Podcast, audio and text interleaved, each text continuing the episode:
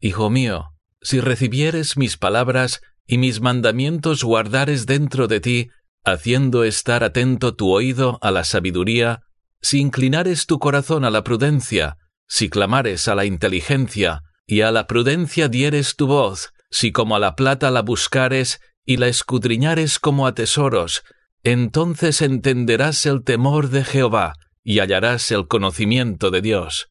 Proverbios 2, 1 al 5. Palabras de Salomón, rey de Israel, 971 a 931 a.C.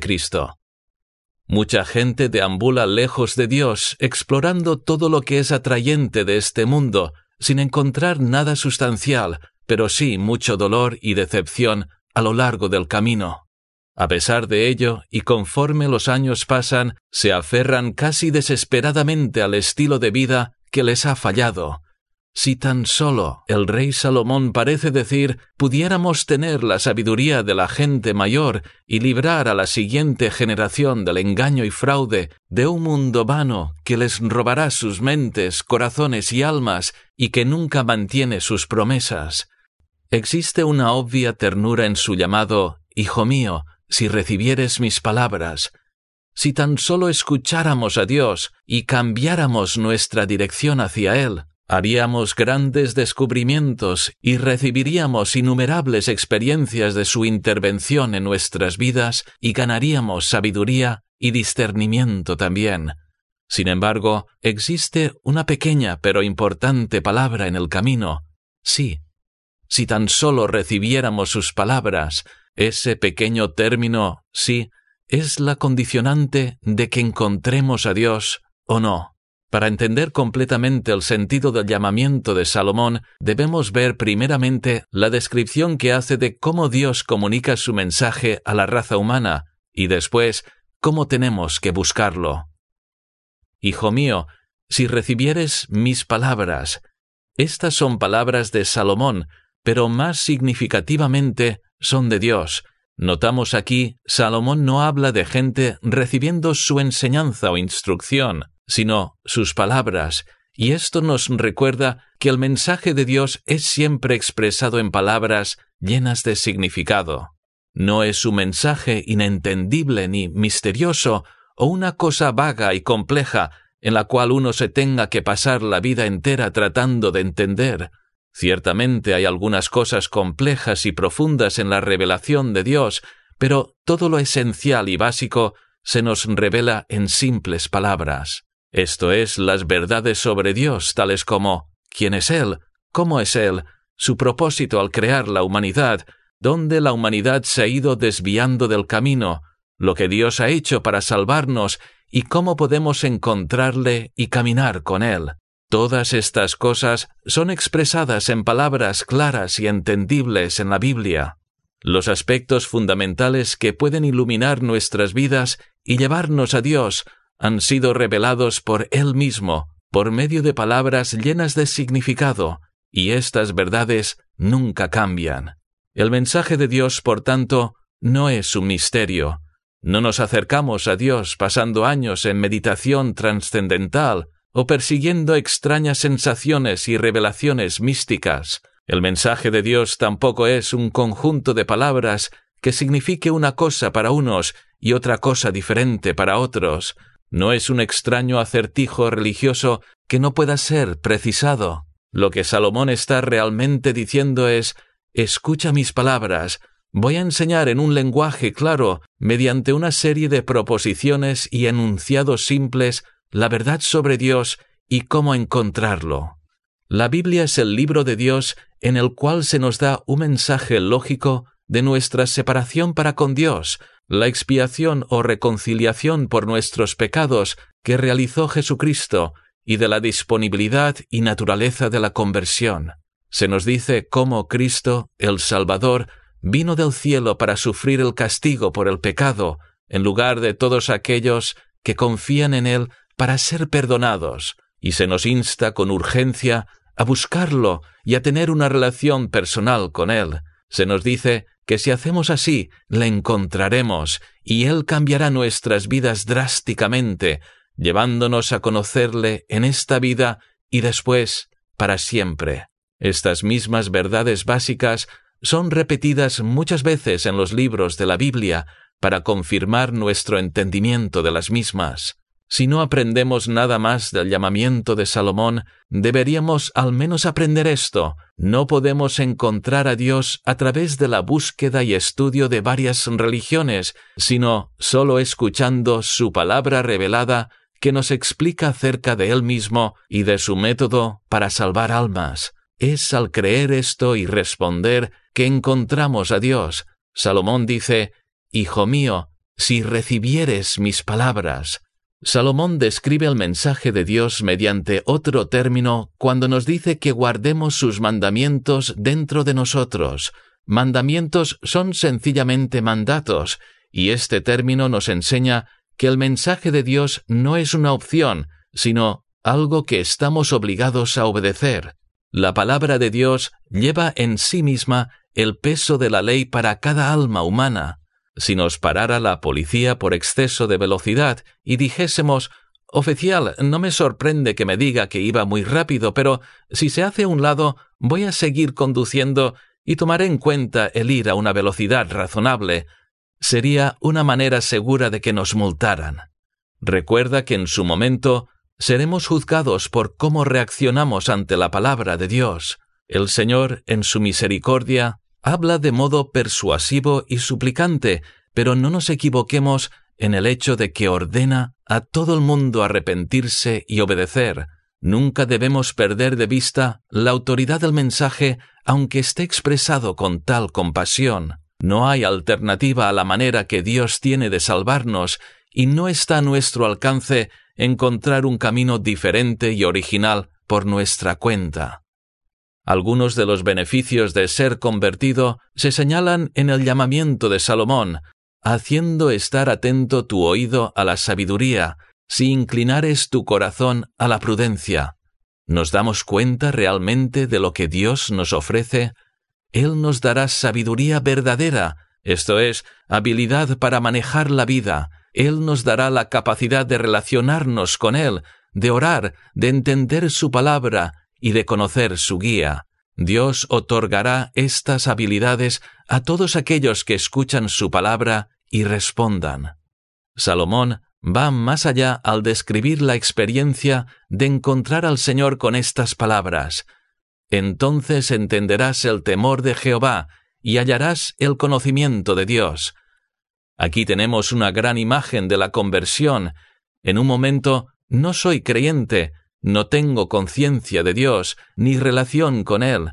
Entonces, con la conversión, experimento su poder en mi vida y encuentro al Dios eterno y santo, lleno de misericordia y bondad. Ahora, de pronto, sé por qué los cristianos tienen un temor reverente y le aman. Ahora entiendo por qué sus corazones están completamente ocupados por Él. Puedo ver esto ahora porque he podido sentir su bondad en mí mismo y he sentido que un gran cambio ha tenido lugar en mi naturaleza. Antes de la conversión, Dios no estaba ahí, o era una mera teoría o posibilidad. Ahora, después de la conversión, habiendo sido cambiados mi carácter y mis deseos, entiendo y aprecio su sabiduría y poder. Esto es lo que significa convertirse, entender el temor de Jehová. ¿Cómo pues podemos llegar a esta experiencia? ¿Qué significa creer en Dios y encontrarle? Veremos aquí los verbos que Salomón emplea para mostrar el camino. En primer lugar, Salomón nos apremia, Hijo mío, si recibieres mis palabras. Recibir es la palabra operativa o acción, y en hebreo significa justamente eso. Significa aceptar, hacer propio algo, y ello comienza cuando una persona escucha con la actitud adecuada de respeto. No se debe escuchar con recelo como diciendo ¿Qué es esto que estoy escuchando? Lo pensaré, pero soy reacio a creerlo y pretendo cuestionar y criticar cada parte, cada frase. No podemos escuchar llenos de prejuicio o con una indiferencia cínica y arrogante. La única manera adecuada de escuchar a Dios es con una disposición humilde. Recibir supone tomar algo para ti mismo y valorarlo y poseerlo. debemos acercarnos humildemente a este libro de Dios diciendo, Señor, ayúdame a ver su mensaje. Esto es verdad, debemos decir, y un Dios misericordioso está ofreciendo la salvación como un regalo, me está enseñando acerca de Él mismo. Aquí estoy yo, apartado de Dios, un pecador rebelde, y el Dios de los cielos, todopoderoso, me está dando información acerca de sí mismo y de cómo encontrarlo. ¿Cuál será mi respuesta? Tomaré este mensaje y lo haré mío, lo creeré y lo acogeré. Esta es la única manera de acercarse a la palabra de Dios. Escucha, desde luego, con toda tu capacidad de razonamiento, pero no de una manera crítica, hostil e incrédula, como si el mensaje de Dios fuera algo desagradable, ni de una manera condescendiente, como si tú fueras la mente superior y Dios el ser inferior. Escucha a Dios como tu creador y juez y sé receptivo, y verás claramente las palabras que te llevarán hacia la vida. El siguiente verbo clave en el texto de Salomón para decirnos cómo creer es y mis mandamientos guardares dentro de ti. La palabra hebrea traducida como guardar significa atesorar, y aunque esto sugiere que deberíamos memorizar la palabra de Dios, principalmente significa hacerla tuya para siempre. La salvación de Dios cambia a la gente para el resto de lo que les queda de vida y para la eternidad.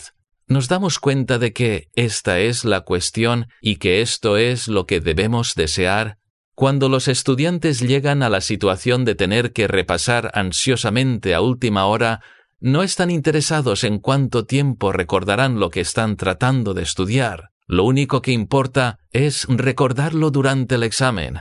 El mensaje de Dios no puede ser recibido de esa manera. No sirve de nada decir en estos momentos estoy pasando por una fase problemática.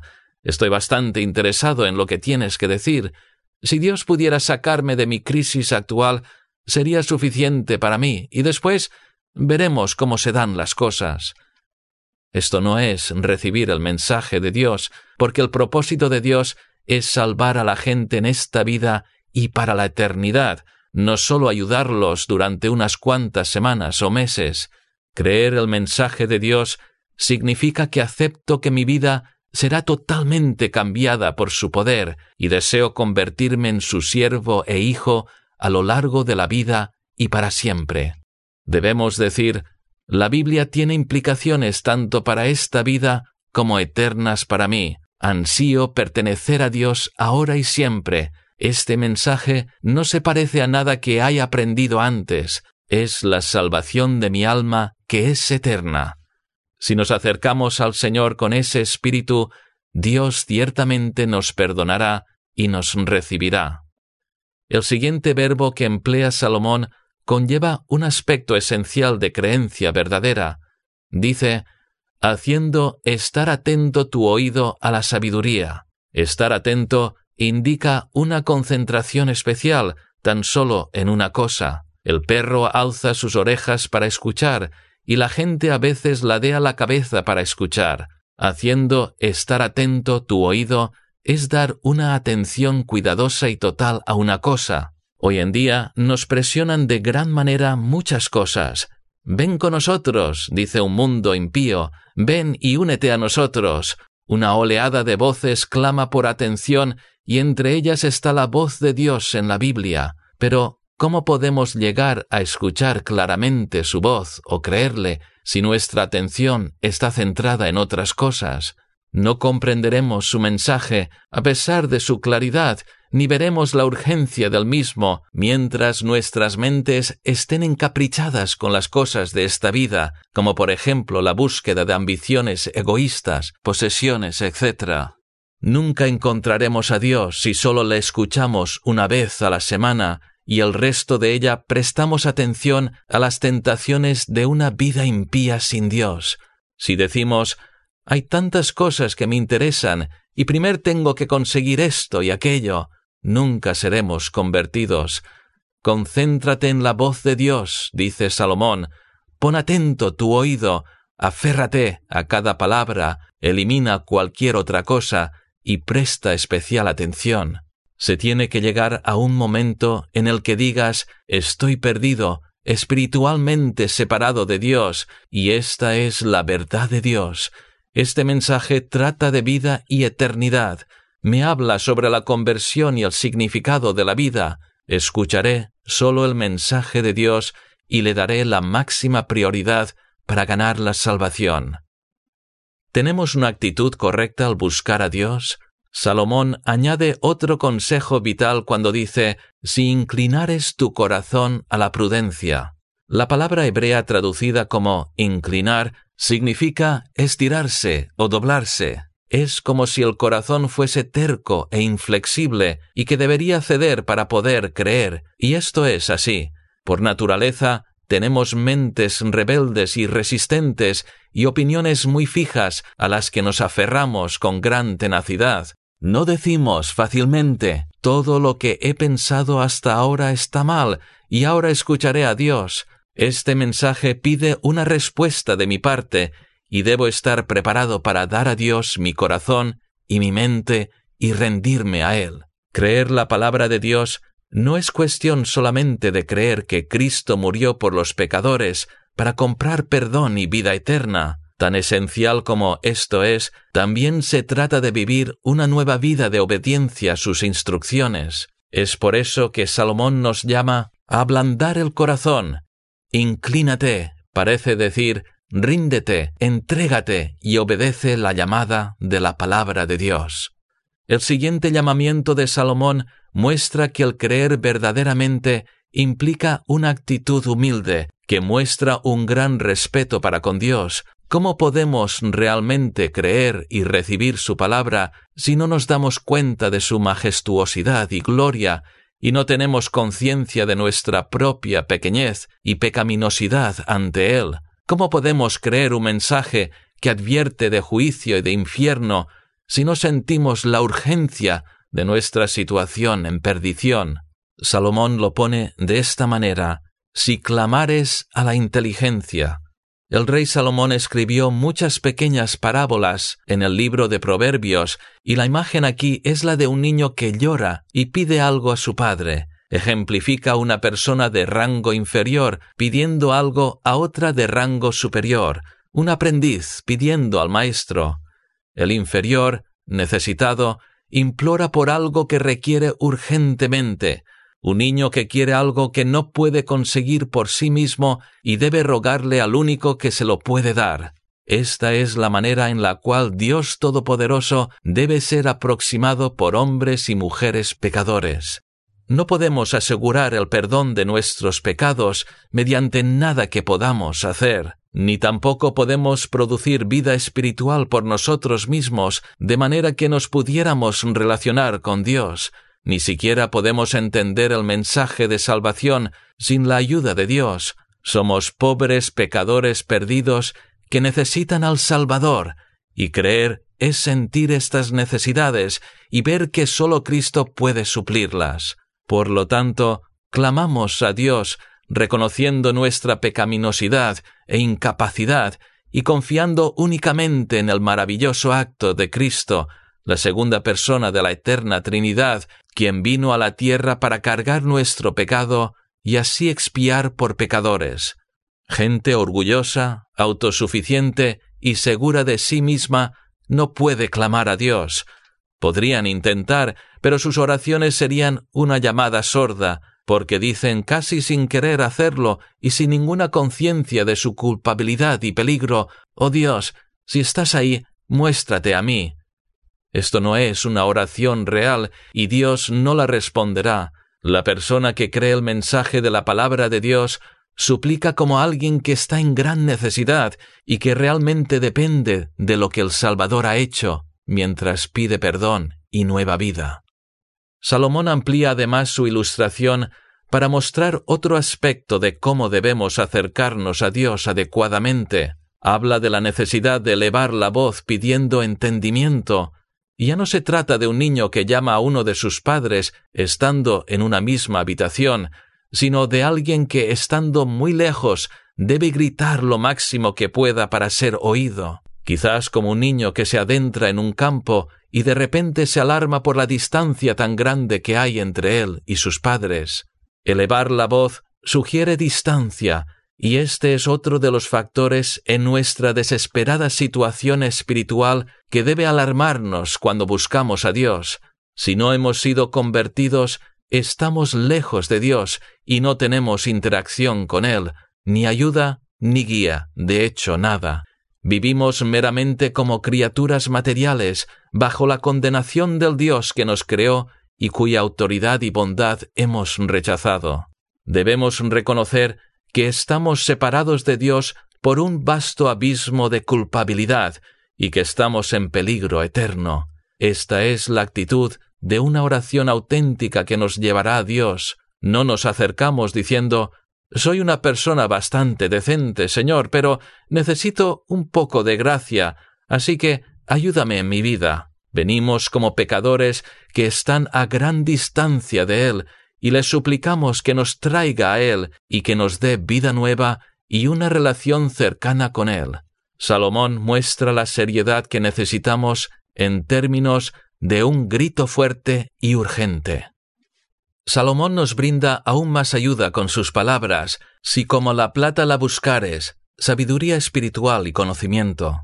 La palabra hebrea traducida como buscar significa simplemente buscar algo que no se posee o que se ha perdido, pero aquí la búsqueda es particularmente vigorosa porque algo de gran valor, concretamente plata, es buscado, refiriéndose entonces a productos de artesanía de gran belleza y valor. La imagen es la de un mercader buscando los mejores artículos entre los artesanos de muchas ciudades. Es su sustento y la prosperidad y supervivencia de su familia depende de su éxito sabe distinguir lo que es bueno y es llevado a los lugares donde se encuentran los mejores objetos de arte. La aplicación de la ilustración es esta. La salvación de Dios, perdón, nueva vida y un camino con el Señor es como la valiosa plata para el antiguo mercader, objetos de incalculable valor e insuperable en belleza. Por tanto, ¿cuánto más debo desear estas cosas al visitar fuentes de las mismas, tales como la palabra de Dios y las iglesias donde la forma de la salvación es explicada, así como el buscador de plata no escatima esfuerzos para asegurar su premio, tampoco nosotros debemos descansar hasta que el tesoro de la salvación sea nuestro. Acudiré a Dios en oración, anhelando la experiencia definitiva de su mano en mi vida. Debemos decir al Dios misericordioso que nuestra vida no es nada sin Cristo, ni sin el nuevo comienzo que sólo Él nos puede dar, y que valoraremos esto como el más preciado regalo en el universo. ¿Qué podría ser más preciado que tener la certeza de que nuestros pecados han sido perdonados y de que Cristo, el Redentor y el único mediador entre Dios y el hombre, es nuestro Salvador? Esta, dice Salomón, es la actitud sincera de la persona que honestamente busca a Dios él no tiene precio. El último término de ayuda que Salomón usa respecto a la manera correcta de buscar la salvación nos advierte de los impedimentos y peligros para aquellos que buscan a Dios y nos dice cómo deben ser manejados. Salomón dice, Si como plata la buscares y la escudriñares como tesoros, entonces entenderás. La palabra hebrea buscar, como vimos antes, se refiere a buscar algo que es difícil de encontrar, pero escudriñar implica algo sumamente escondido u oculto. Este término se refiere a excavar en una mina. Se trata de excavar en la roca para encontrar gemas y metales preciosos. El oficio de la minería era un trabajo duro y sucio en tiempos bíblicos, y esta imagen es muy apropiada para ilustrar las dificultades y también las recompensas de buscar a Dios. Excavar en una mina ilustra bien nuestra búsqueda de bendiciones que en el tiempo de nuestra búsqueda no se pueden ver estando escondidas en la roca. Comenzamos a orar a Dios diciendo, Oh Señor, me arrepiento de mis pecados, revélate a mí, Señor, hazme uno de tus hijos, Señor, cámbiame y dame vida espiritual. Pero al tiempo de orar, la bendición que buscamos es todavía desconocida para nosotros, en cierta manera, oramos estando en oscuridad porque no tenemos una experiencia personal del amor y poder de Dios y no hemos sentido aún su cercanía. Decimos, no estoy ahí todavía, Señor, aún no he sentido tu mano en mi vida, estoy excluido. Oh Señor, reconozco que soy un pecador perdido, excluido del cielo, sin convertir y lejos de ti. Señor, que pueda encontrarte, descubrirte, conocerte y aferrarme a ti. Es tan similar a excavar en busca de piedras preciosas. El minero anhela descubrir las cosas preciosas, y a pesar de que al buscar a Dios no podemos hacer nada para contribuir a asegurar perdón, aun así hay una parte difícil en la búsqueda. Imagina el arduo trabajo de excavar en la mina antes de que existieran los explosivos. Imagina los miembros del cuerpo doloridos y amoratados, los nudillos de las manos raspados y los días de paciente excavación de los túneles. Imagina la fuerte tentación de abandonar la mina y escapar al aire libre. Es lo mismo al buscar a Dios. Desde el momento en que la persona que busca a Dios se decide a ir a la iglesia o abre una Biblia, el tentador comienza el proceso de atraer el corazón y la mente hacia otras cosas. Ve la televisión, haz esto o aquello, haz cualquier cosa, excepto buscar a Dios. Pero el que busca a Dios debe apartar estas distracciones y luchar por continuar escuchando la palabra de Dios y orando por la salvación. Al buscar a Dios jamás debes olvidar la hostilidad o antagonismo de nuestro enemigo espiritual, el demonio, y debes estar resuelto a no ser disuadido. Trabajar en una mina suponía también peligro y miedo porque los pilares se colapsaban, las rocas caían y se producían inundaciones. De igual manera, el que busca a Dios a menudo encuentra peligros y dolor, como el desprecio de los amigos o el abandono de hábitos pecaminosos a los que ha llegado a estar profundamente atado. Muchos han renunciado a buscar a Dios por el miedo a estas dificultades, pero así como el antiguo minero tenía más miedo a la miseria e indigencia y a morir de hambre que a los peligros de la mina, así la persona que cree en la palabra de Dios debe estar más preocupada por la falta de sentido de una vida sin Dios, la muerte del alma y una eternidad en perdición que por el desprecio de amigos u otros riesgos.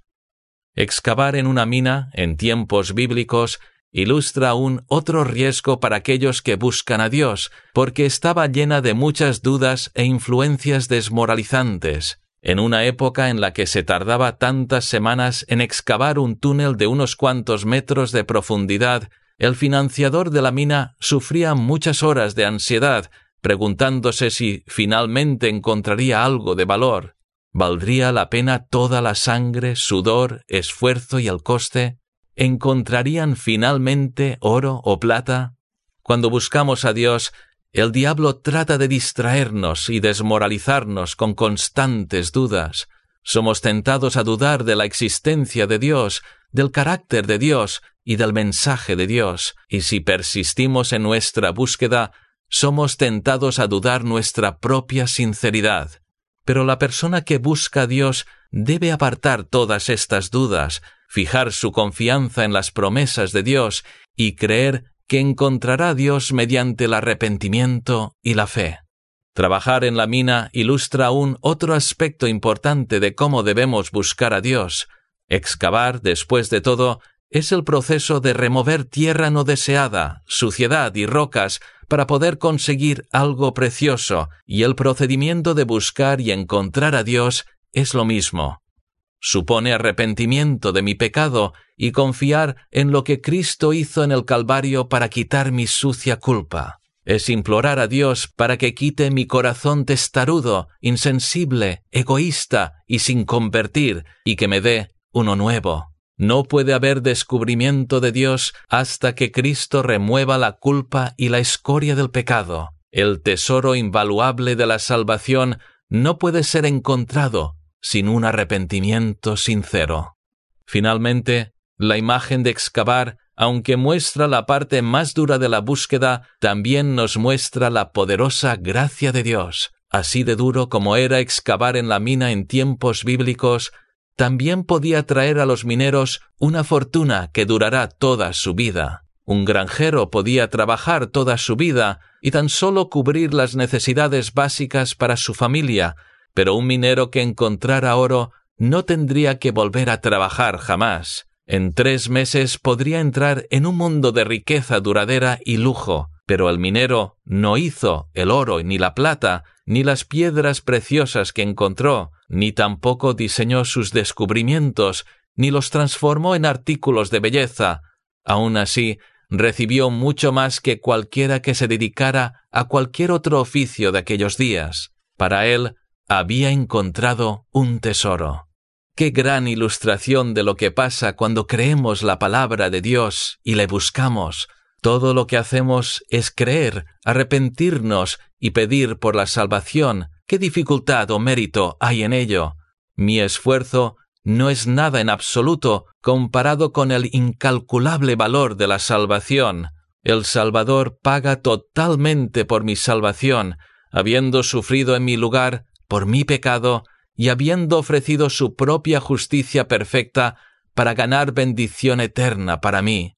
No merezco nada, pero lo recibo todo, perdón, nueva vida, adopción en la familia de Dios y un tesoro eterno. Siendo yo un pecador condenado y culpable, obtengo mediante el regalo de Dios la salvación eterna de mi alma. La gracia de Dios, su inmerecido y no ganado favor hacia mí, es mi única esperanza y confianza.